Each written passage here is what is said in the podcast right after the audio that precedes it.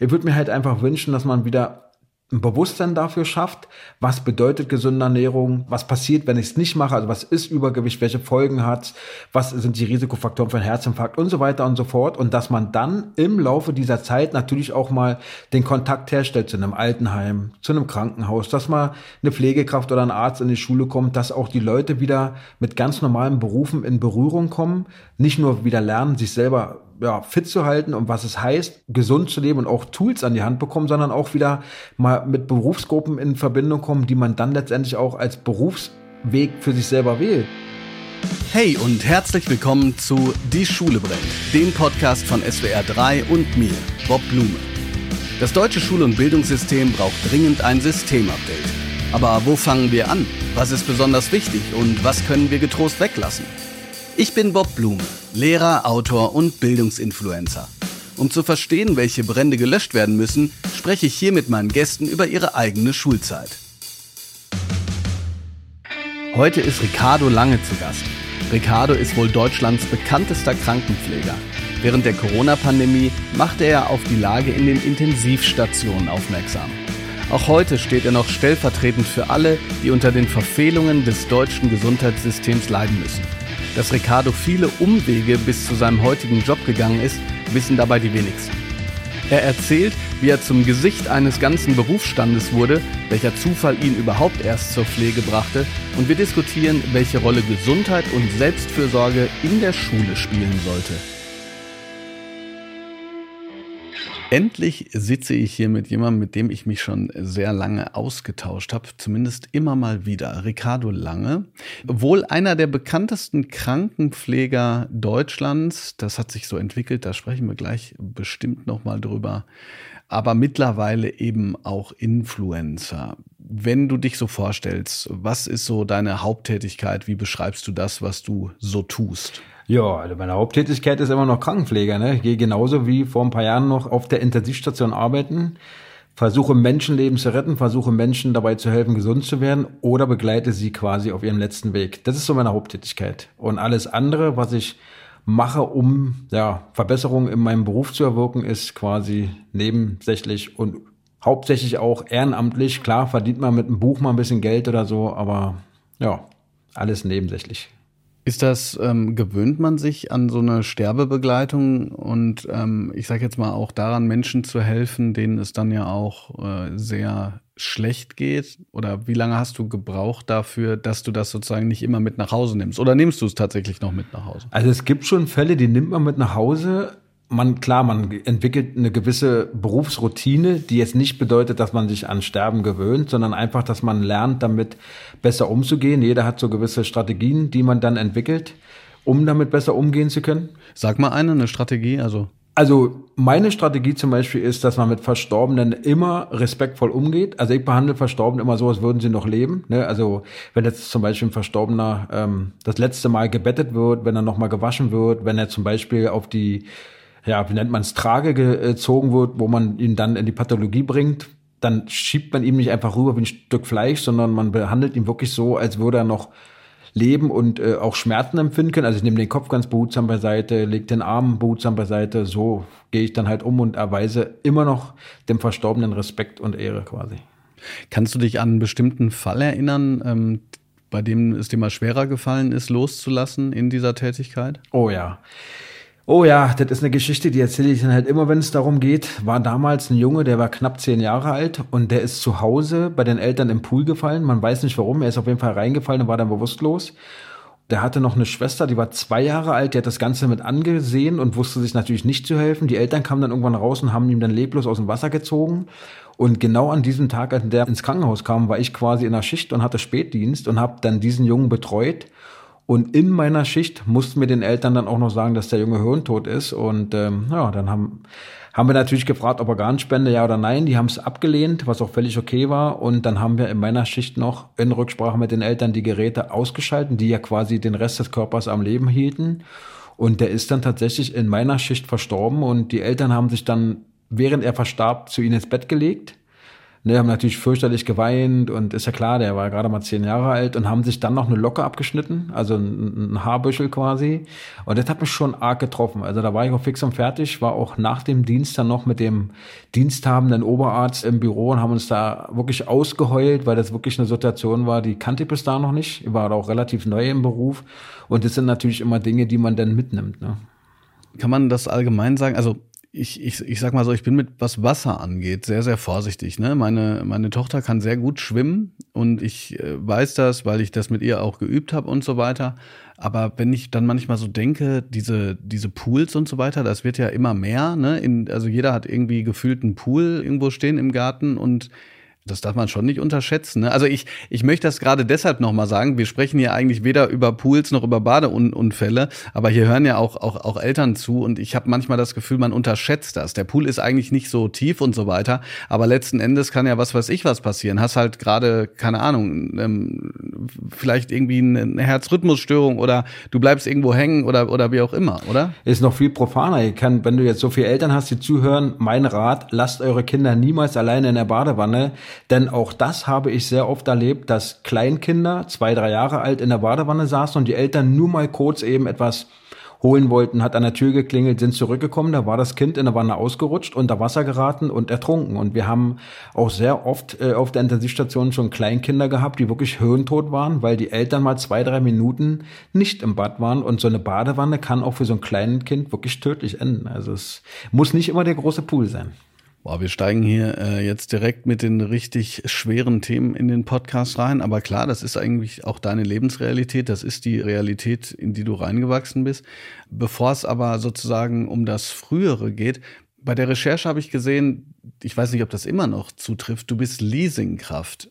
Stimmt das? Also bist du noch Leasingkraft und wie kann man sich das vorstellen? Wieso liest man denn einen Krankenpfleger? Ja, und zwar, ich bin in der Zeitarbeit tätig. Das heißt also, ich habe eine Firma, in der ich fest angestellt bin. Und diese Firma bekommt dann von Krankenhäusern quasi die Anfrage, dort einen Dienst auf der Intensivstation bei der Intensivpflege abdecken zu können und die schicken mich dann dahin, wo ich meinen Dienst verrichte. Und das Ganze hat sich so herauskristallisiert, weil natürlich die Kliniken es jahrelang verpennt haben, genau wie bei euch Lehrern auch, mit dem Personal anständig umzugehen, das Personal ordentlich zu bezahlen, Rücksicht darauf zu nehmen, dass man auch mal frei hat. Ja, das kennst du ja selber. Und äh, viele sind Teilzeitkräfte, müssen aber trotzdem Vollzeit arbeiten, weil man sie ja trotzdem als Vollzeitkräfte einsetzt. Und ähm, ja, und irgendwann haben sich dann Leasingfirmen herauskristallisiert, die eben besser bezahlt haben. Dort schreibst du deinen Dienstplan alleine, hast also mehr Einfluss auf dein Privatleben. Und somit hat sich das herauskristallisiert, dass Zeitarbeitsfirmen quasi mittlerweile einen guten Zulauf haben von Leasing, äh Quatsch, von Pflegekräften, was natürlich Politik und den Klinikbetreibern ein Dorn im Auge ist. Und deswegen ist man gerade dabei, wieder zu debattieren, ob man es verbietet oder nicht. Aber natürlich wird Zeitarbeit nur wieder verboten, wo der Arbeitnehmer, und auch das wissen viele nicht, einen Vorteil haben, denn nur in der Pflege oder beziehungsweise mir nur bekannt in der Pflege, dass dort die Arbeitnehmer mal nicht ausgebeutet werden, sondern eher Vorteile genießen, wie mehr Geld, und die ganzen anderen Benefits wie einen besseren Dienstplan und so weiter. Das ist für mich total interessant, weil ich das genau andersrum dachte. Also ich dachte, dass so eine Leasingfirma, die ähm, sozusagen jemanden an die verschiedenen Krankenhäuser schickt, ähm, dass das eher schlecht für die Person ist, weil man sozusagen nicht an einer an einer Arbeitsstelle zum Beispiel arbeitet und eben nicht Kolleginnen und Kollegen hat, mit denen man sozusagen täglich diese, diese schwierige Arbeit verrichtet, so, so wie du so, oder wie ich dich jetzt verstehe, ist das ja durchaus ein, ein Schritt in die, in die Autonomie als Krankenpfleger, oder? Also man hat ja trotzdem ein Team, mit dem du zusammenarbeitest. Man hat halt nicht nur ein Team, sondern mehrere. Ne? Ich persönlich finde es ganz angenehm, weil gerade ist vielleicht äh, jetzt nicht jedem so bekannt, aber in der Pflege ist die Mobbingrate mit am höchsten. Also ein sozialer Beruf, in dem sehr viel gemobbt wird gelästert wird, übereinander hergezogen wird. Und wenn du als Leiharbeiter einfach ins Team kommst und dort mit den Leuten sprichst und deine Arbeit machst, nach Hause gehst, ist dir im Prinzip völlig Bockwurst, ob die hinter deinem Rücken reden oder nicht. Wenn du aber in einem Team gehörst, wo dann hinter deinem Rücken gelästert wird, dann sieht die Sache schon anders aus. Ich persönlich finde es positiv, dass man mehrere Teams hat, dass man mit diesen ganzen stationsinternen Stress und Lästereien nichts zu tun hat. Muss man aber auch können. Andere mögen es lieber, äh, in einem festen Team zu arbeiten. Ich finde es so eigentlich ganz angenehm. Also weißt du, woran das liegt? Das überrascht mich jetzt ehrlich gesagt, also ich habe schon mal bei Lehrkräften gehört, zum Beispiel, dass, ähm, dass so Leute, die Lehrer des Jahres geworden sind, da gab es mal einen großen Zeitartikel, dass die es dann hinterher schwer hatten, äh, wieder in ihrem eigenen Kollegium, was ich auch schon ja schade fand. Ich will keine Ferndiagnose machen, aber ich dachte so, wie du es gerade gesagt hast, sozialer Beruf, in dem Fall ne, auch noch Pädagogen, die müssten es ja eigentlich besser wissen. Aber ist das vielleicht auch der Druck, den ähm, dem Pflegekräfte ausgesetzt sind, oder? Also ich denke mal, dass der Berufsalltag im, im medizinischen, in der Klinik, im Pflegeheim natürlich äh, sehr herausfordernd ist, sehr viel mit Stress verbunden ist. Dann wird man ständig aus dem freigeholt und ich glaube, dass man irgendwo ein Ventil braucht und die meiste Zeit bist du halt auf Arbeit und ich denke, dass vielen eben dort dann die Empathie verloren geht, dass sie äh, den Frust eben auf Mitarbeiter abwälzen und ähm, ja, ich denke, dass das ist meine äh, Einschätzung, dass das der Grund sein könnte, ja. Mir ist es jetzt immer mal wieder so gegangen, dass ich fast zu schnell in die persönlichen Geschichten der Menschen gekommen bin, weil es kennt ja trotzdem nicht jeder alle. Äh, du bist, ich habe es gerade selber schon mal gesagt, du bist Krankenpfleger, aber du bist eben auch Influencer. Unter pfleger.ricardo hast du über 80.000 äh, Follower. Und das ist ja auch nicht vom Himmel gefallen, sondern du wurdest von Jens Spahn damals zur Bundespressekonferenz äh, eingeladen. Warum erzähle ich das alles? Äh, damit die Podcast-Hörer auch so ein bisschen äh, verstehen, okay, mit wem habe ich es hier eigentlich zu tun? Du bist ja sozusagen ähm, eben für den Bereich Pflege auch ein, ein Gesicht mittlerweile, was man kennt. Jedenfalls damals Kannst du dich noch dran erinnern? Also erstmal, was ich gar nicht weiß, ehrlich gesagt, konnte ich, habe ich auch nicht nachgeguckt. Hattest du da auch schon ein paar tausend Follower oder warum haben die dich überhaupt angerufen? Und dann kannst du dich daran erinnern, was dann so passiert ist. War das so eine Initialzündung, die dich irgendwie wirklich völlig in andere Sphären katapultiert hat oder wie war das? Also äh, eingeladen hat Jens Spahn mich, weil ich zu Beginn habe ich der Pandemie ja, also das war die Zeit, als die Leute noch auf dem Balkon geklatscht haben, äh, Desinfektionsmittel. ich erinnere mich. ja, genau. Desinfektionsmittel auf der anderen Seite aber aus den äh, Spendern geklaut und mit Wasser wieder aufgefüllt haben, damit man natürlich nicht gleich weiß, wer es war. Masken geklaut, die mussten wir dann in Tresore einschließen und so weiter. Und irgendwann ist mir die Zündschnur geplatzt und habe dann bei Facebook, ich glaube, ich hatte damals 60 Freunde oder so, ich war noch nie der Social Media Typ und habe dann einfach mal so einen Wutpost geschrieben, dass mich alles ankotzt, wie man es halt so schreibt, als wenn man so einen Kumpel schreiben würde, also völlig plump nächsten Morgen bin ich wach geworden und mein ganzes Telefon war überladen mit tausenden Nachrichten. Dieser Beitrag bei Facebook wurde über 200.000 Mal geliked, geteilt und kommentiert. Ich habe heute noch zehntausende unbeantwortete Freundesanfrage bei Facebook, wo du hast ja da nur 5000, die du annehmen kannst. Damals hatte ich noch kein Instagram. Und natürlich kamen auch die Medien auf mich zu und Bildzeitung und so weiter war ja abgelehnt. Aber der Tagesspiegel kam und da habe ich gesagt, okay, machen wir. Und der Tagesspiegel fand meine Ausführung dann interessant und hat mich gefragt, ob ich nicht eine Kolumne schreiben will. Habe ich gesagt, ja, klar, machen wir. Und die erste Kolumne startete mit meinem Bild auf der Titelseite. Die Zeitung habe ich heute noch im Schrank. Da stand, äh, Jens Spahn soll bei mir Probe arbeiten. Und seitdem habe ich Jens Spahn halt immer wieder getriggert und gepiesackt und öffentlich kritisiert. Und irgendwann nach dem Nachtdienst, ohne Witz, da kam ich gerade nackig aus der Dusche und äh, ja, da klingelte das Telefon, war Jens Spahn dran. Da dachte ich, oh krass, ja, äh, ja. Ja, ob ich nicht Lust hätte, zur Bundespressekonferenz zu kommen und deswegen bin ich da hingegangen. Ja. Und äh, ich meine, gut, das ist, äh, das ist ja auch erstmal schön, äh, sowieso schon eine schöne Geschichte, aber auch interessant, dass er anruft. Also wenn man mit Abgeordneten zu tun hat, ab und zu habe ich ja auch mit dem einen oder anderen Abgeordneten zu tun, hat, wird man meistens aus ähm, dem Büro angerufen oder so. Genau. Also und auf, und dann auch doch ähm, auch ein Zeichen von Größe, kann man sagen, oder? Du bist ihm ja eher auf den Keks gegangen die ganze Zeit. Er hätte ja auch sagen können, die Pflaume lasse ich links liegen.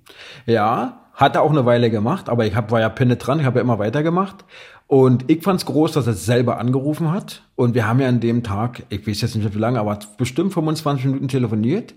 War ja dann auch in der Bundespressekonferenz und tatsächlich, ohne Witz, gestern hatte ich ein persönliches Gespräch mit ihm, er hat mich eingeladen, ne, nach zwei Jahren, ohne dass die Öffentlichkeit was davon weiß. Also er hat davon nichts gehabt und hat man sich einfach ausgetauscht, hat nochmal darüber gesprochen, wie es damals war. Also ich muss sagen, er war sehr, sehr nett, sehr, sehr freundlich und ähm, ja, also ich fand es damals eine krasse Erfahrung, bin auch sehr unvorbereitet in diese Bundespressekonferenz gegangen, weil ich dachte, ach naja, machst du im Auto, denkst du dir ein bisschen was aus. Wie es so ist, Verkehr, ne, kommst du nicht dazu, denkst du, ach, machst du vor Ort, steigst aus, alles voller Kameras, alles voller Presse und dann sitzt du auf einmal in dieser Bundespressekonferenz, tausend Kameras und du musst dir vorstellen, die krauchen ja vor dir auf dem Boden, um Fotos zu machen, also das, was du im Fernsehen siehst, ist nur ein Teil des Ausschnitts. Da sitzen tausende Journalisten, überall Kameras. Und dann sitzt du da auf einmal und denkst dir, scheiße, was hast du jetzt gemacht? Jetzt sitzt du hier ohne Vorbereitung und sollst gleich irgendwas erzählen. Aber hat ja dann letztendlich ganz gut geklappt. Und seitdem ist die Bekanntheit natürlich enorm gestiegen, ja. Und das heißt äh, sozusagen, seitdem kann man sagen, hast du dich sozusagen auch in diese verschiedenen Bereiche dann, dann weiterentwickeln können und sagen, ja, das, das bin ich auch, dieser Aktivismus ist jetzt einfach Teil dessen, was ich tue.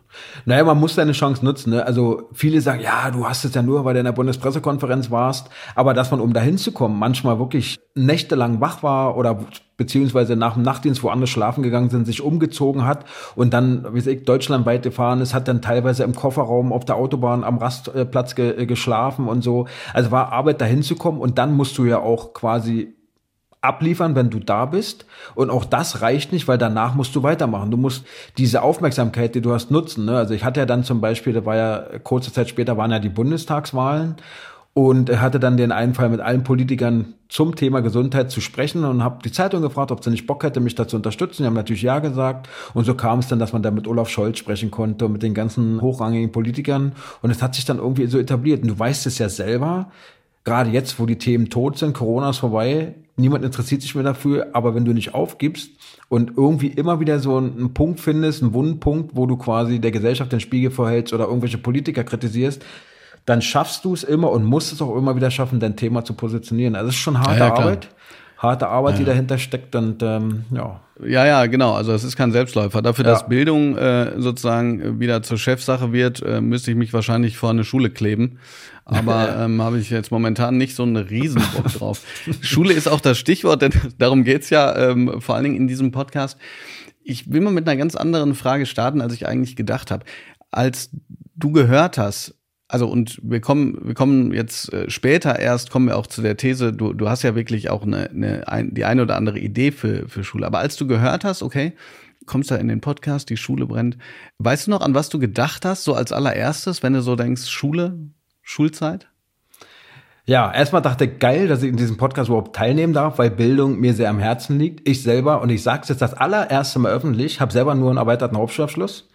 Ich bin damals in die Schule gekommen, äh, gymnasiale Empfehlung und so weiter und weiß ganz genau, dass man manchmal im Laufe seiner jungen Jugend äh, sich ein bisschen verändert, andere Prioritäten hat und dass ein Schulabschluss überhaupt nichts darüber aussagt, ob du schlau bist oder nicht, ob du intelligent bist, ob du fleißig bist, sondern das ist nur eine Momentaufnahme und meine Pflegeausbildung zum Beispiel habe ich mit Auszeichnung, also alles mit eins abgeschlossen. Deswegen war mir dieses Thema so wichtig. Und ich hatte ja auch schon mal zur Bildung bei Instagram mal einen Post, der sechs Millionen Mal verbreitet wurde. Also mir liegt dieses Thema am Herzen und das hat mich wirklich gefreut, bei dir sein zu dürfen. Und das hat mich aber auch wieder in diese Kindheit katapultiert. Und ich habe mich noch daran erinnert, wie ich das erste Mal von der Grundschule, wo du ja in der sechsten Klasse der Größte bist, in eine komplett neue Schule kommst, wo du als sechs, sieben Klässler ja quasi von Neustart. Bist der kleine Wurm. Ja, ich hatte damals noch ein Mickey Mouse T-Shirt an. Alle waren da schon älter und standen rauchend im, in der Pause.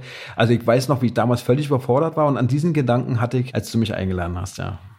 Du sprichst gerade von sechs Jahren, das muss man dem einen oder anderen sagen, weil wir ja, also das ist zum Beispiel etwas unabhängig von dem Chaos, das äh, das Berlinisch, Berliner Schulsystem oft auszeichnet. Ich habe da ein ganzes Buch drüber gelesen, ist ähm, wirklich empfehlenswert. Allerdings fällt mir der Titel jetzt gerade nicht ein, wo wirklich diese ganzen Aufgabenbereiche in Berlin mal so auseinandergedröselt werden. Man liest das und denkt teilweise, das ist irgendwie dieser Asterix-Comic, wo Asterix äh, diesen Passierschein E134 oder was auch immer sucht. Also der eine äh, Instanz weiß nicht, was die andere macht. Aber jedenfalls lange Rede, kurzer Sinn. Du bist in einer Plattenbausiedlung in Berlin-Hellersdorf groß geworden und in Berlin sind es ja eben diese sechs Jahre.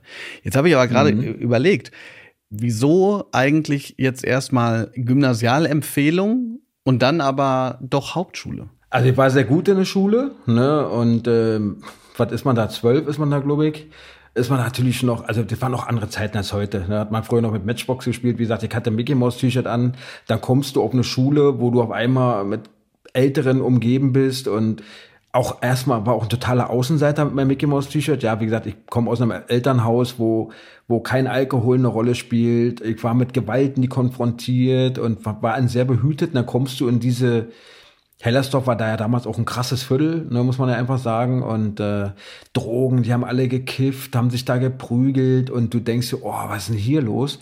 irgendwann kommst du auch in die Pubertät, dann lernst du die ersten Mädchen kennen. Ich habe dann mit meinem Sport angefangen und habe die Schule dann halt vernachlässigt, weil man halt andere Prioritäten hatte und dadurch ist natürlich dann auch die Leistung in der zehnten Klasse aber erst abgesagt. Also das neunte Abschlusszeugnis war super, aber zehnte Klasse war dann halt völliger Abrutsch und ähm, ja, deswegen. Aber halt damit ich das richtig verstehe, nach der sechsten Klasse bist du aber gewechselt auf genau eine, eine Hauptschule oder? Nee, nee, nee, Gesamtschule. Ah ja, okay. Genau. Ah, verstehe, okay. Mhm. mhm. Und eine Gesamtschule, da kannst du ja alle Abschlüsse machen. Es gibt natürlich, gab auch Hauptschulen, dann gab es Gesamtschulen, ich weiß nicht, wie es heute ist, und dann gab es noch Realschulen und Gymnasien. So war das bei uns. Und ich bin auf eine Gesamtschule gegangen, weil man dort eben alles machen konnte. Und das heißt aber bis zur neunten Klasse hast du Schule wahrgenommen als was, was irgendwie, also jetzt mal unabhängig von der etwas rauen ähm, Umgebung, hast du das wahrgenommen als etwas, was dir sinnvoll erschienen ist, dir als irgendwie relevant für dich selbst? Oder ich formuliere es auch mal anders. So morgens, wenn du so denkst, okay, okay, jetzt ist wieder Schule, kannst du dich noch dran erinnern, mit was für einem Gefühl du hingegangen bist? Dachtest du eher so, boah, nee, nicht schon wieder äh, das, das Gleiche oder? Also ich habe mich natürlich auf meine Kumpels gefreut. Ne? Wir haben uns morgens immer alle getroffen bei meiner Mama und sind dann zusammen zur Schule mit Fahrrad. Aber auf den Schulunterricht hatte ich tatsächlich immer keinen Bock. Wie man so in dem Alter halt ist, man hat andere Prioritäten, man will raus, man will spielen. Damals war ja noch die Zeit, wo man noch draußen gespielt hat. Ja, Schule war, man musste es machen, man hat es gemacht. Ich war auch niemand, der geschwänzt hat. Aber ja, sinnvoll. Hm. Weiß nicht, brauchst Gab, du heute den Pythagoras noch? Ich nicht. Was kenne ich überhaupt nicht? Wer ist das denn? ist das ein Lehrer? Nein, nee, das ist das ist ja sozusagen was, äh, was ich, äh, was ich, dem ich sozusagen so sehr hinterher spüre. Ne, der Frage danach, was eigentlich wichtig zu lernen ist, was so eine Basis ist, selbst wenn man sie später nicht mehr braucht und was eben tatsächlich auch weg kann. Ja, gab es denn einen Lehrer oder ein Fach, wo du jetzt sagst, auch das hat aber trotzdem Spaß gemacht. Der hat uns irgendwie abgeholt. Der war irgendwie fit oder cool oder ähm, hat uns motiviert? Also ich kann mich an zwei Fächer erinnern, die mir sehr großen Spaß gemacht haben. Das erste war Erdkunde, obwohl Erdkunde total ätzend langweilig war. Wir hatten aber einen richtig coolen Lehrer, Herr Schulz hieß der damals. Und der war so eine coole Socke, der hat so eine richtige Berliner Kodderschnauze gehabt und der hat dich halt einfach abgeholt mit seinen Sprüchen. Du hast halt immer abgefeiert. Der hat die Leute, wenn er sie ermahnt hat, so ermahnt, dass du dich quasi ermahnt gefühlt hast, aber nie irgendwie runtergemacht. Du hast immer schmunzeln können und so. Und ähm, der hat es halt immer geschafft, den Unterricht so rüberzubringen mit seiner coolen, lockeren Art, dass du halt auch zugehört hast. Und Biologie hat mir gefallen, weil ich hatte dort eine sehr, Frau Arndt hieß die, eine sehr nette Biolehrerin, mit der konntest du mal auch, wenn du Probleme hattest, äh, zu ihr kommen, wenn es mal mit Mädels nicht lief, zu ihr kommen. Also die war immer sehr, sehr freundlich und deswegen hast du da im Unterricht auch zugehört. Das waren so meine zwei Fächer, die mir am meisten auch Spaß gemacht hat. Aber, aber das ist krass. Wie kam das denn? Also du konntest, du konntest dich richtig an die wenden, wenn es mit Mädels nicht lief und, und so weiter. Obwohl das, also ich, ich frage nur deshalb, weil oft ist es ja so Klassenlehrer oder so, okay, aber die haben dann oft auch andere Fächer. Da konntest du hingehen und sagen, hier, Frau Arndt, ja, die war super. Läuft gerade nicht. Ja, die war wirklich super. Die war sehr menschlich und äh, da hat man, die hat auch einen Witz mal nicht krumm genommen und so. Und wenn du Probleme hattest, die haben auch manchmal gefragt, die war auch mal bei meinen Eltern zu Hause, ob alles in Ordnung ist. Also die, äh, ich hatte nie zu Hause Probleme, aber wenn man dann in der Schule, wo die Leistung mal nachsagte, in der zehnten Klasse, hat sie ja doch bei meinen Eltern schon mal nachgefragt. Also die waren sehr engagiert damals, muss man schon sagen. Und erweiterter Hauptschulabschluss heißt dann nochmal was? Also inwiefern ist der erweitert? Da bin ich ehrlich gesagt gerade ein bisschen blank. Da hat man die zehnte Klasse abgeschlossen, aber eine Note zu schlecht für quasi Realschulabschluss. Also es ist kein Hauptschulabschluss, hast du, glaube ich, wenn du nach der neunten Klasse abschließt. Und erweiterter ist halt, wenn du die zehnte Klasse noch machst. Aber der erweiterte Hauptschulabschluss ist sofort, wenn du eine abgeschlossene Berufsausbildung hast, gilt der trotzdem als mittlere Reife. Also habe ich mir mal erklären lassen, du hast zum Beispiel, ich war ja Polizist zum Beispiel auch, und du äh, musstest dann mittlere Reife haben und das konntest du, wenn du einen erweiterten Hauptschulabschluss und eine abgeschlossene Lehre hast. Und das hatte ich dann damals und somit hast du quasi, kann man das sagen, auf dem zweiten Bildungsweg die mittlere Reife gemacht? Ja. Also jo. ich habe jetzt die mittlere Reife, aber nur weil ich halt, wie gesagt, eine abgeschlossene Berufsausbildung habe. Kannst du dich dran erinnern, ob du, also du sagst in einem Tagesspiegel-Interview, dass du Menschen gerne hilfst. Und wir kommen ja gleich vielleicht kurz auf die Station, die du nach deiner Schulzeit auch begangen hast. Und äh, das war ja alles andere als linear. Aber wenn du jetzt zurückguckst auf deine Schulzeit, hat sich das angedeutet? Also warst du ein sozialer Mensch? Also im Sinne von, bei Ricardo können wir die Hausaufgaben mal abschreiben oder du hast andere getröstet oder wie auch immer. Also dass du jetzt sagst, ha, eigentlich hat sich das da angedeutet, vielleicht habe ich es damals aber noch nicht so gesehen? Also ich selber war, wie gesagt, Außenseiter und weiß genau, wie es ist, wenn man gemobbt wird, wenn man nicht gemocht wird, wenn die Leute über ihn herziehen. Und irgendwann habe ich ja damit Sport angefangen, habe äh, Bodybuilding und Kampfsport gemacht. Und dann wurde man ganz schnell, weil wenn der Körper wächst, wächst auch dein Ego und äh, habe einfach schnell gemerkt, dass man dadurch äh, natürlich auch einen gewissen Respekt hat. Und habe mich dann immer für Leute eingesetzt, die gemobbt wurden. Also wenn im Sportunterricht äh, zum Beispiel Übergewichtige gehänselt wurden, dann wurde mit Bälle geschmissen, mich dazwischen gegangen. Ich kann es halt einfach nicht ertragen, wenn Menschen Unrecht getan wird, weil ich weiß, wie sich das anfühlt. Ich bin aber auch jemand, der ein sehr großes Herz zum Beispiel für Tiere hat. Ich habe gestern zum Beispiel, wir sehen es ja per Kamera, die Leute jetzt hier nicht, einen Hummel von unterwegs mit nach Hause genommen. Der lag da völlig erschöpft und ich habe gelesen, dass man die mit einer Zuckerlösung äh, wieder aufpäppeln kann. Der liegt jetzt bei mir in so einem Körbchen und ich hoffe, dass der morgen davon fliegt. Ja. Die Hummel? Ja, die habe ich mit nach Hause genommen. Ey, das ist ja das Süßeste, was ich jemals gehört habe. Also, Aber wirklich, ich kann es dir zeigen. Ja. Nee, also, also jetzt, jetzt hast du ein doppeltes Stein bei mir im Brett, äh, weil ich Hummeln auch so gerne mag, ehrlich gesagt. Ich liebe das, äh, denen dabei zuzugucken, wie die äh, manchmal ja auch so ein bisschen schwerfällig mhm. und so dann von Blume zu Blume fliegen. Okay, hätte ich auch nicht gedacht, dass es nochmal um Bienen und Blümchen geht, aber da deine Biolehrerin ja auch so nett war, haben wir da eigentlich einen schönen fließenden Übergang. Das heißt für dich aber, dass dir die Schule zunächst mal nicht Orientierung bieten konnte, ähm, so dass du. Nee, nee. Nee, also Schule war für mich, man muss das machen und ich war auch damals in der Phase, ich weiß nicht, wie die Jugend heute ist, aber was willst du mal machen, wenn du groß bist? Was willst du machen, wenn du aus, also ne, wenn du im Beruf bist? Und früher hieß es ja immer noch, ja, das goldene Handwerk. Früher war Handwerk ja noch äh, bedeutender. Aber so tatsächlich wirklich, was ich später mal machen will, wusste ich nicht. Und somit wusste ich halt auch nicht, was mir die Schule bringt. Weil du hast, wie gesagt, du lernst in der Schule den Pythagoras, du lernst alles Mögliche, aber fürs Leben lernst du eigentlich nicht so viel. War so mein Eindruck. Ja. Ja gut, äh, da bist du ehrlich gesagt nicht mit alleine. Können wir ja gleich mal ein bisschen erörtern, inwiefern sich das theoretisch ändern lassen könnte. Zunächst aber kommen wir zu den Kategorien. Der Schulkiosk. Oh, Schulkiosk, den hatten wir gar nicht. Wir hatten ein Schulradio, der immer lief. Oder beziehungsweise da konnte man Musik abgeben und in der Hofpause, war mal eine klasse Zeit, konnte man seine Musikwünsche oder CDs abgeben und die wurden dann gespielt. Aber ein Kiosk hatten wir gar nicht. Warte mal, ich muss gerade ganz kurz verarbeiten, weil theoretisch wäre die äh, Kategorie auch in der Pause gewesen. Aber das heißt, warte mal, jetzt muss ich kurz überlegen. Du bist 81er Jahrgang. Das heißt, genau. du bist eigentlich Kind der 90er. Absolut. Was hast du da für CDs abgegeben? oh Gott, kennt man es heute noch Thunderdome, Hardcore? Wo es nur mf, mf, mf, Motherfucker, mf, mf, wo es nur so ging. das war damals so meine Musik. Kennst du bestimmt ja, und das, noch.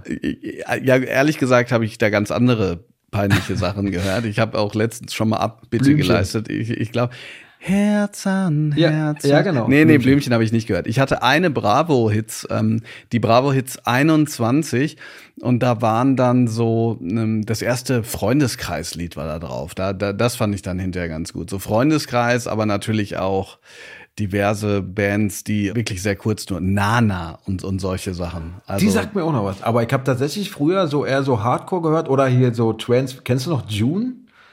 Hardcore-Vibes ja. und genau, kannst genau so oder Scooter, How Much is the Fish oder Hyper Hyper. Hardcore-Vibes. Hardcore-Vibes genau. that time. Ja, genau. Und jetzt muss ich dir sagen, dass ich damals tatsächlich nicht so gut, äh, nicht so gut Englisch konnte. Oh, ich, ich dachte, es ging die ganze Zeit um ähm, sozusagen den despektierlichen Ausdruck für Frauen, also Hardcore-Vibes im Sinne von Hardcore-Weibern. Aber gut, ich muss jetzt, ich rede mich hier äh, um Kopf und Kragen. Jedenfalls aber nur, weil ich so, schon, ja. äh, weil ich überrascht war, dass du sowas dann abgeben konntest und das dann in der Pause gelaufen ist. Das ja. ist ja die, das ist ja die Idee des Jahrhunderts. Das war wirklich super. Also hat jeder so abgegeben, jeder konnte ein Lied spielen lassen und haben die es wirklich gespielt, ja. Geil. Ja, natürlich auch viele mit dem Kopf geschüttelt, was hat der denn da wieder abgegeben? Aber ich fand's cool damals. Sehr gut. Die Klassenfahrt.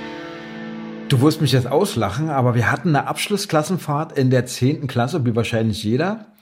Und ich bin damals nicht mitgefahren, weil ich sonst hätte nicht eine Woche zum Sport gehen können. Und damals war Sport bei mir Priorität Nummer eins. Ich bin dann quasi für diese eine Woche in eine andere Klasse übergegangen, damit ich weiter zu Hause bleiben und Sport machen konnte. Ja, nee, auslachen nicht. Ich, ich denke dann immer nur so, ah, wie schade, ne? Ich habe ja mal in der Realschule unterrichtet und war da auf einer Klassenfahrt und ähm, und zwar nach Österreich in so ein Gebiet, wo man dann so äh, raften konnte und, und so Adventure-Sachen mit, mit Bobs den Berg runterfahren, was für mich natürlich doppelt gut war, ne, weil ich habe ja sowieso immer den Bob sozusagen dabei. Ha, ha, ha. Das hat so Spaß gemacht, dass ich das wirklich jedem gegönnt hätte, dabei zu sein. So rum eher. Ne? Aber ähm, ich kann es auch verstehen, wenn du damals so viel Sport gemacht hast. Und ich meine, äh, ich weiß nicht, bist du immer noch gut dabei, was den Sport angeht? Du siehst jetzt nicht aus, als wärst du ähm, so, als würdest du so auseinandergehen wie zum Beispiel ich. Also äh, ich bin jetzt momentan zwölf Wochen nicht, die Hölle für mich, wirklich die Hölle. Konnte nicht zum Sport, weil ich operiert worden bin an der Schulter. Aber sonst tatsächlich, ja, seit, seitdem ich 14 bin, bin jetzt 41, treibe ich wirklich fünfmal die Woche Sport. Fünfmal die Woche? Ja. Okay. Das braucht halt einfach. Das ist für mich so der Ausgleich. Hm?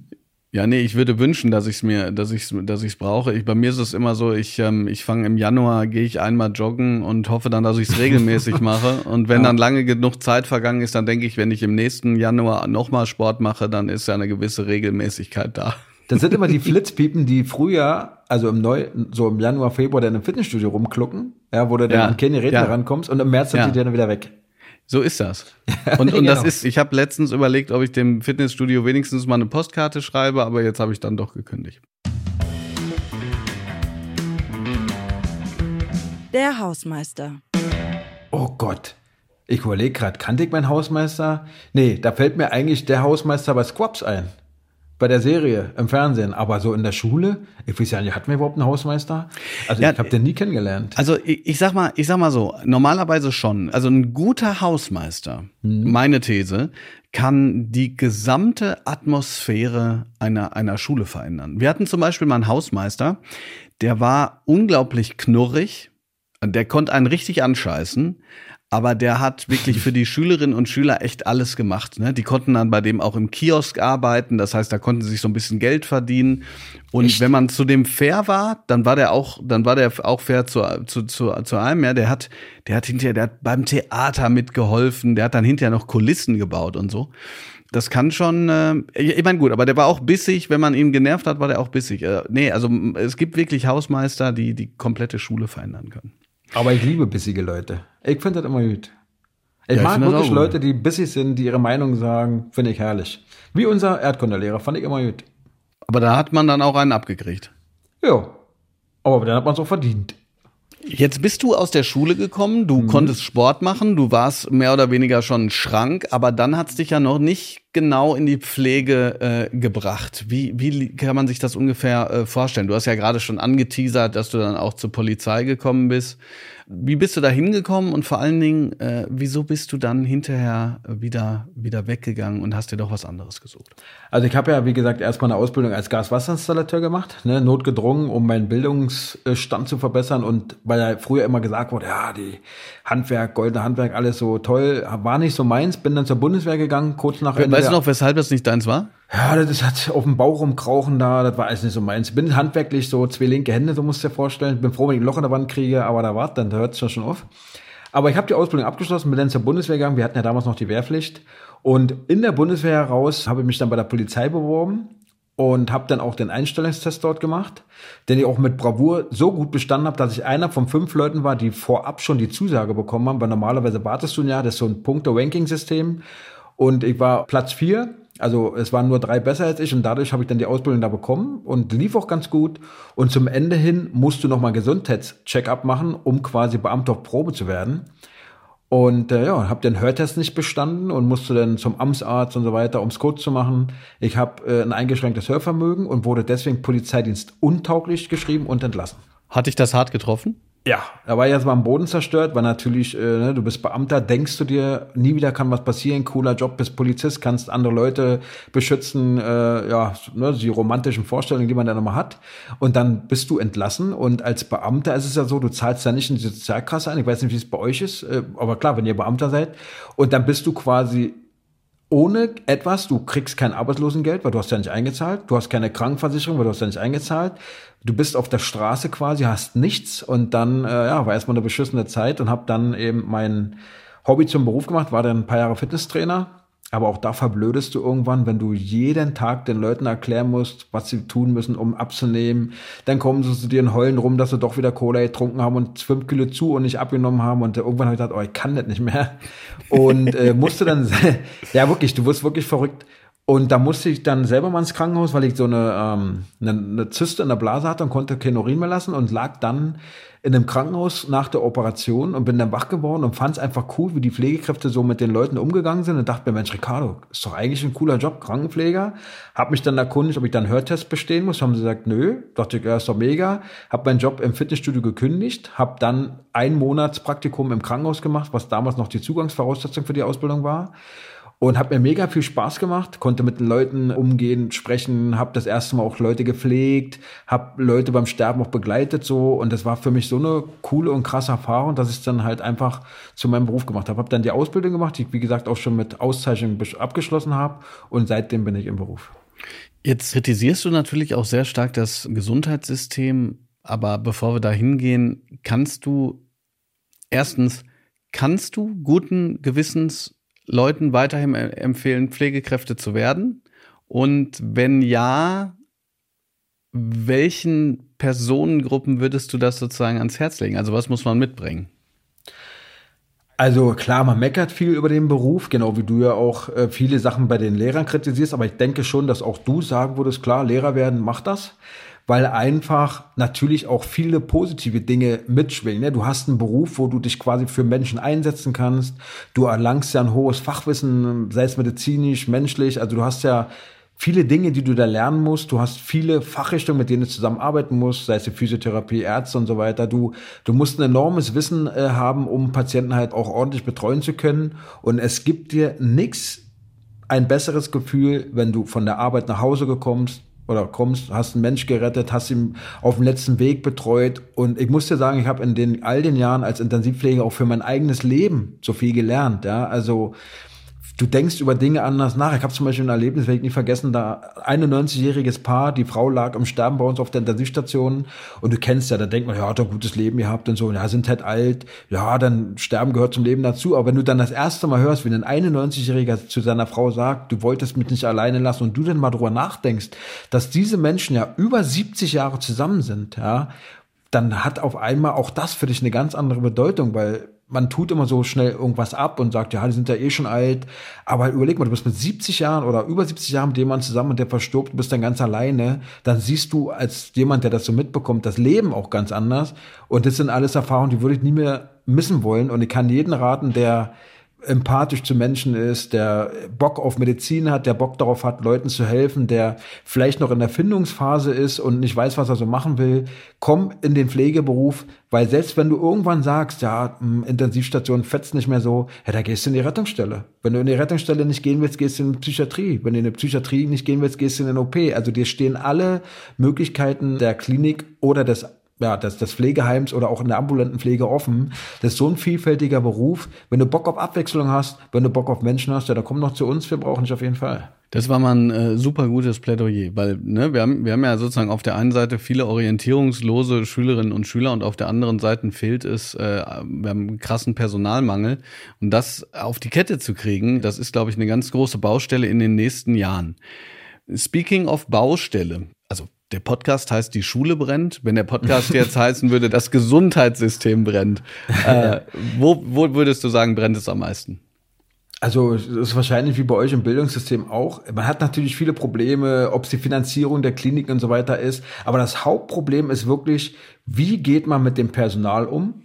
Ja, man verheizt quasi das medizinische Personal und auch die Reinigungskräfte, also alle, die im Gesundheitswesen arbeiten, werden verbraten. Und das wiederum. Mach das mal ganz konkret. Mach das mal ganz konkret, was das heißt, verbraten zu werden. Naja, guck mal, du hast jetzt zum Beispiel eine 160-Stunden-Stelle. Das heißt, eine Vollzeitstelle, du hast acht Tage im Monat frei. Die acht Tage, die du frei hast, kommen aber auch noch Ausschlaftage hinzu. Das heißt, wenn du Nachtdienst hast und nächsten Tag frei hast, dann schläfst du diesen Tag, wo du ja quasi aktiv nichts machen kannst, wirst dann irgendwann abends wach und nächsten Tag hast du als Beispiel Frühdienst, dann ist von dieser freien Zeit nicht viel übrig. Und wenn du da noch einspringen musst, das heißt, wenn sich die freien Tage weiter minimieren auf sechs Tage, auf fünf Tage, wenn du es nicht mehr schaffst, dich vom Nachtdienst zu erholen, weil du wieder eine Nacht länger machen musst, weil du einspringen musst, wenn du quasi mehr Patienten betreuen musst, als wie eigentlich möglich. Als Beispiel sagt man ja immer, dass man als Pflegekraft äh, auf der Intensivstation maximal zwei Patienten betreuen soll. Sie haben meistens eine Dialyse, ein Beatmungsgerät, die haben Medikamente, die permanent laufen, die überwacht und eingestellt werden müssen. Und jetzt hast du auf einmal vier oder fünf. Und äh, ich vergleiche das immer so mit einer Schubkarre. Das ist so ein, du musst dir vorstellen, über die Jahre hat sich das so aufgebaut, du, du, du schiebst eine Schubkarre von Jahr zu Jahr und jeden Tag kommt einer und schmeißt einen Stein rein. Mal einen Tag länger arbeiten, mal einen Dienst mehr machen, mal eine Aufgabe mehr. Und diese kleinen Dinge merkst du nicht. Aber irgendwann ist die Last der Schubkarre die irgendwann so voll ist, so schwer, dass du einfach zusammenbrichst. Und ähm, ja, das war auch bei mir der Fall. Das ist auch der Grund, warum ich in der Zeitarbeit arbeite. Ich hatte wirklich im Nachtdienst Herzprobleme, dass der Arzt mich in die Rettungsstelle geschickt hat und der Kardiologe hat mir gesagt, Ricardo, wenn du so weitermachst, dann wirst du mit 40 einen Herzinfarkt kriegen. Du musst kürzer treten. Und es geht viele Pflegekräfte so. Viele haben Burnout, viele kündigen. Du bist einfach überfordert. Du hast keine Zeit mehr, dich auszuruhen bist aber immer in der Bredouille, okay, wenn ich heute nicht einspringe oder krank zur Arbeit komme, dann sterben Menschen, die Kollegen sind alleine gelassen und das ist halt einfach verbraten. Du wirst körperlich verbraten, aber auch emotional.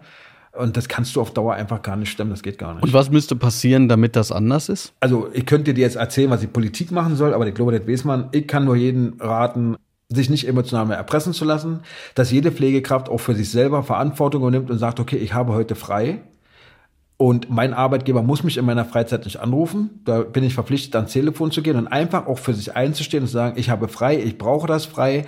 Und keinem Patienten bringt es etwas, wenn ich völlig überarbeitet kurz für ein Burnout zur Arbeit komme, Fehler mache, Medikamente falsch dosiere oder, oder, oder.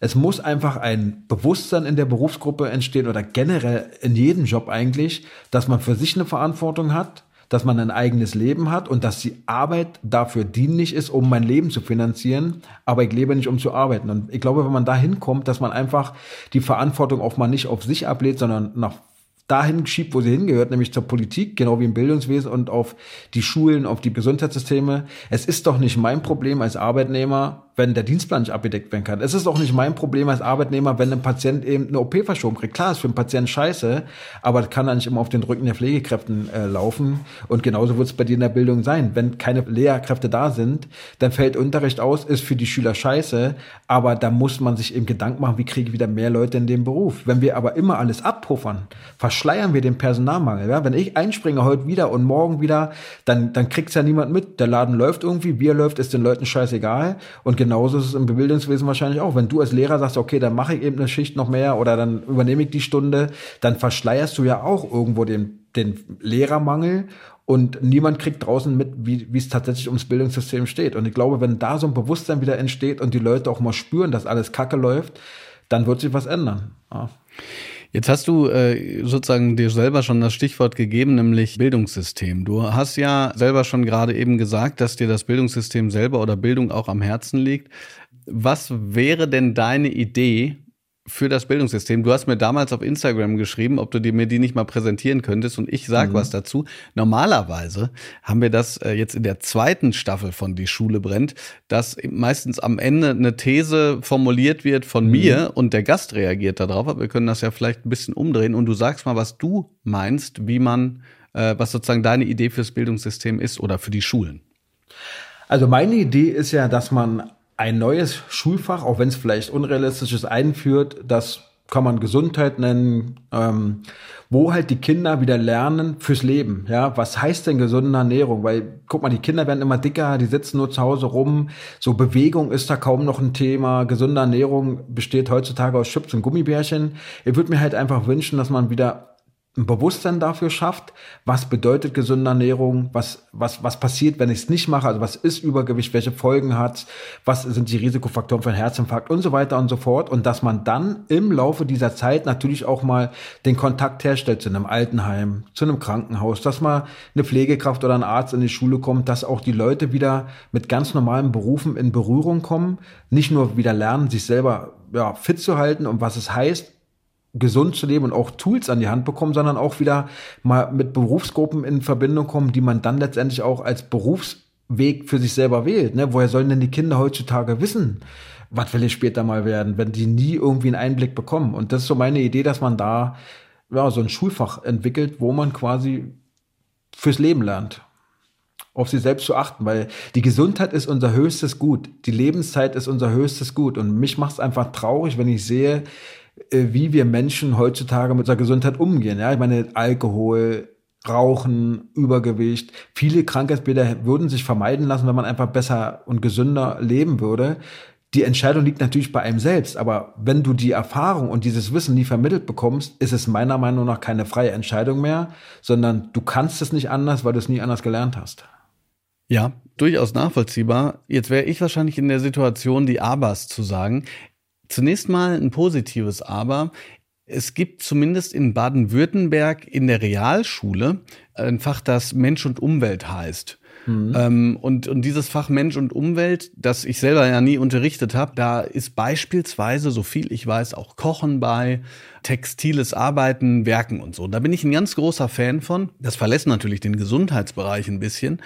Aber da geht es sozusagen um einen Alltagsbezug, der mehr ist als wir sprechen jetzt mal über die aktuelle Politik, finde ich, finde ich mega wichtig. Aber dann geht es wirklich auch darum, ja, wie kann ich mal ein Brot backen? Oder für, für Schülerinnen und Schüler, die das nicht mitgekriegt haben, was äh, unterscheidet eigentlich die verschiedenen Obstsorten? Oder wie kann ich mit Zutaten ein, ein, ein, ein, eine Mahlzeit herstellen und so. Ne? Das Problem am, ja, das ist super. Das Problem am deutschen Bildungssystem ist ja, dass egal was ich jetzt sage, wird jemand äh, schreiben, dass das in irgendeinem der anderen 17 Bundesländern anders ist. Also Mensch und Umwelt beispielsweise ist wie gesagt nur Realschule Baden-Württemberg. Ob es da andere Fächer gibt, also was ich zum Beispiel letztens gelesen habe, ist, dass es in Bayern äh, so ein Schulfach geben sollte, zumindest, ich weiß gar nicht, ob es das eingeführt wurde, das Alltagskompetenz heißt. Also so dieses typische, mhm.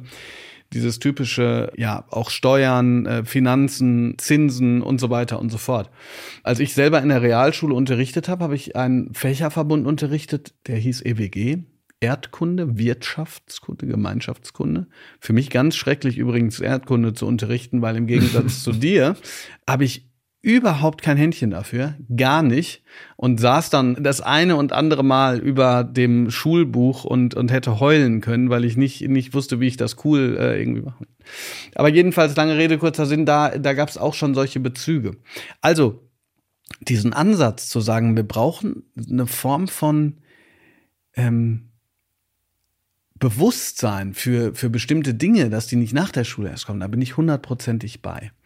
Auf der anderen Seite ist das in der Lehrerbubble mittlerweile ähm, fast schon so ein Running Gag zu sagen, mhm. also jetzt kommt der nächste und fordert wieder ein neues Schulfach, ne? weil das, weil das äh, so viele, also ich, es gab zum Beispiel jetzt vor kurzem die Aussage von MIT, die gefordert hat, äh, dass es ein Fach logisches Denken geben soll und da haben sich wirklich alle auf sie gestürzt. Das hat sich sowas von hat sie sowas von nicht verdient. Äh, viele haben natürlich auch gesagt, das ist, es gibt doch schon Mathe. Dann haben die anderen gesagt, es gibt doch schon Deutsch. Also lange Rede, kurzer Sinn.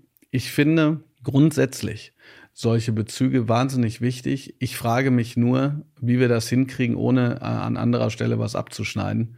Und das ist äh, ganz, ganz grundsätzlich das Problem im Bildungssystem, weil keiner will auf was verzichten. Und deshalb fand ich deine Metapher mit dem mit der Schubkarre so gut, weil ich glaube, viele Lehrerinnen und Lehrer können da ein Lied von singen, dass immer mhm. noch was draufgeschaufelt wird.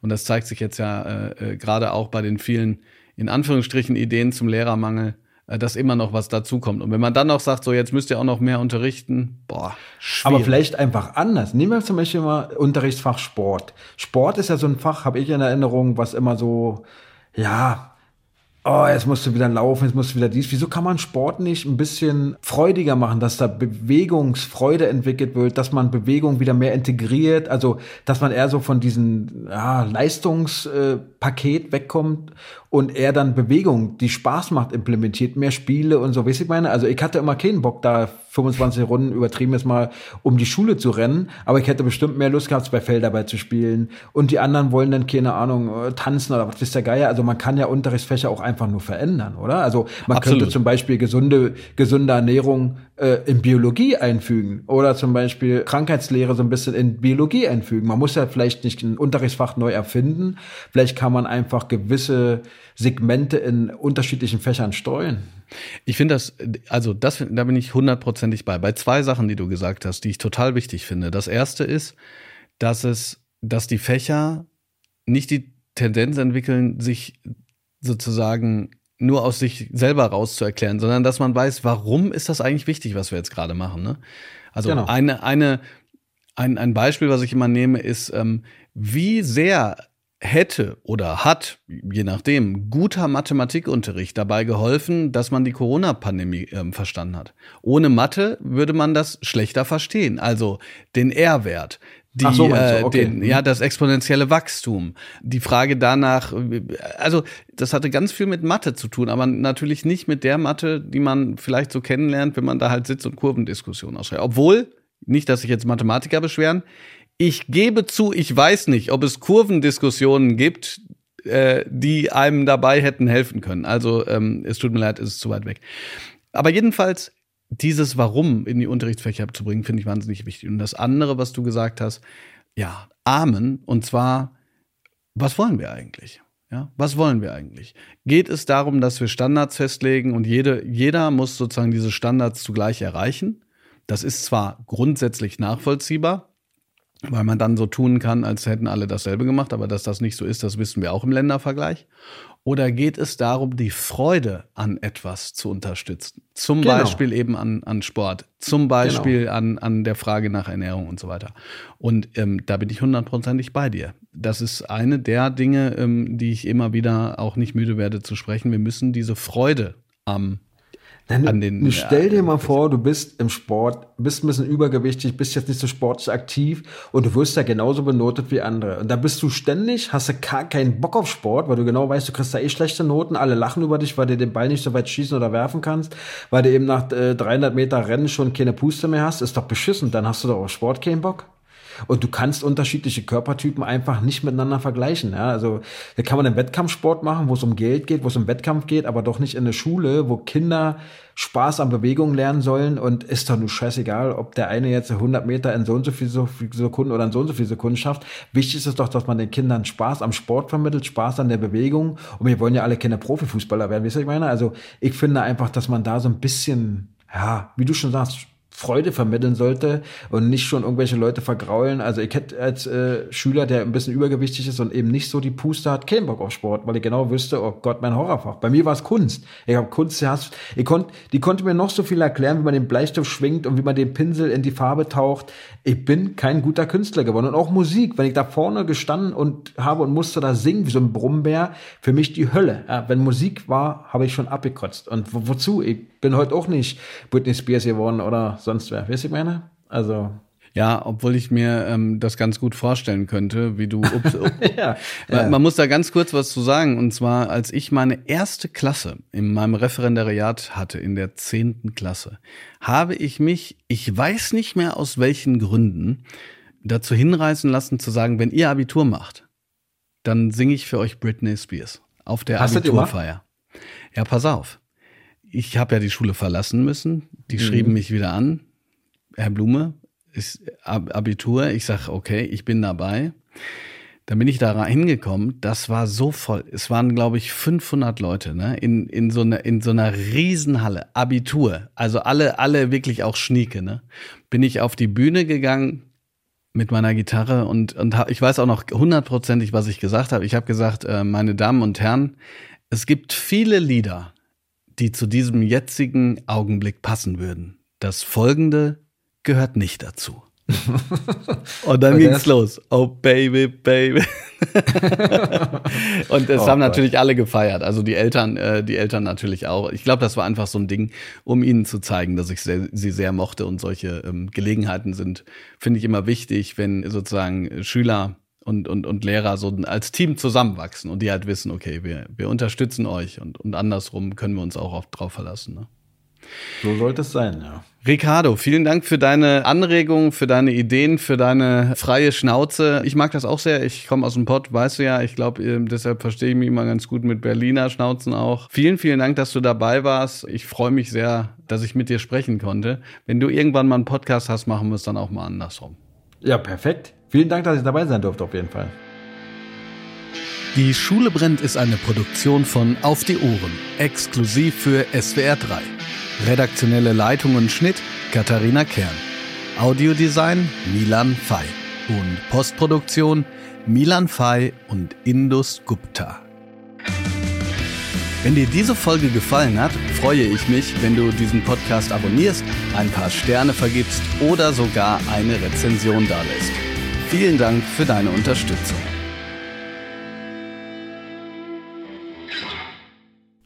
Und an der Stelle noch ein kleiner Podcast-Tipp von mir. Wenn auch ihr euch schon mal gefragt habt, ob man seine Abi-Prüfung nach all den Jahren eigentlich nochmal bestehen würde oder ob man sich überhaupt noch an irgendetwas davon erinnert, dann hört mal bei den KollegInnen von Selbstversuchspodcast Meine Challenge rein. Host Maike hat nämlich genau das ausprobiert, ihre alten Prüfungen wiederholt nach 14 Jahren sogar die mündliche Prüfung mit ihrem Lehrer von damals und mit Hirnforschern und Psychologinnen übers Erinnern, Vergessen und Lernen gesprochen. Diese und alle weiteren Challenge-Folgen findet ihr in der ARD Audiothek und überall, wo es Podcasts gibt.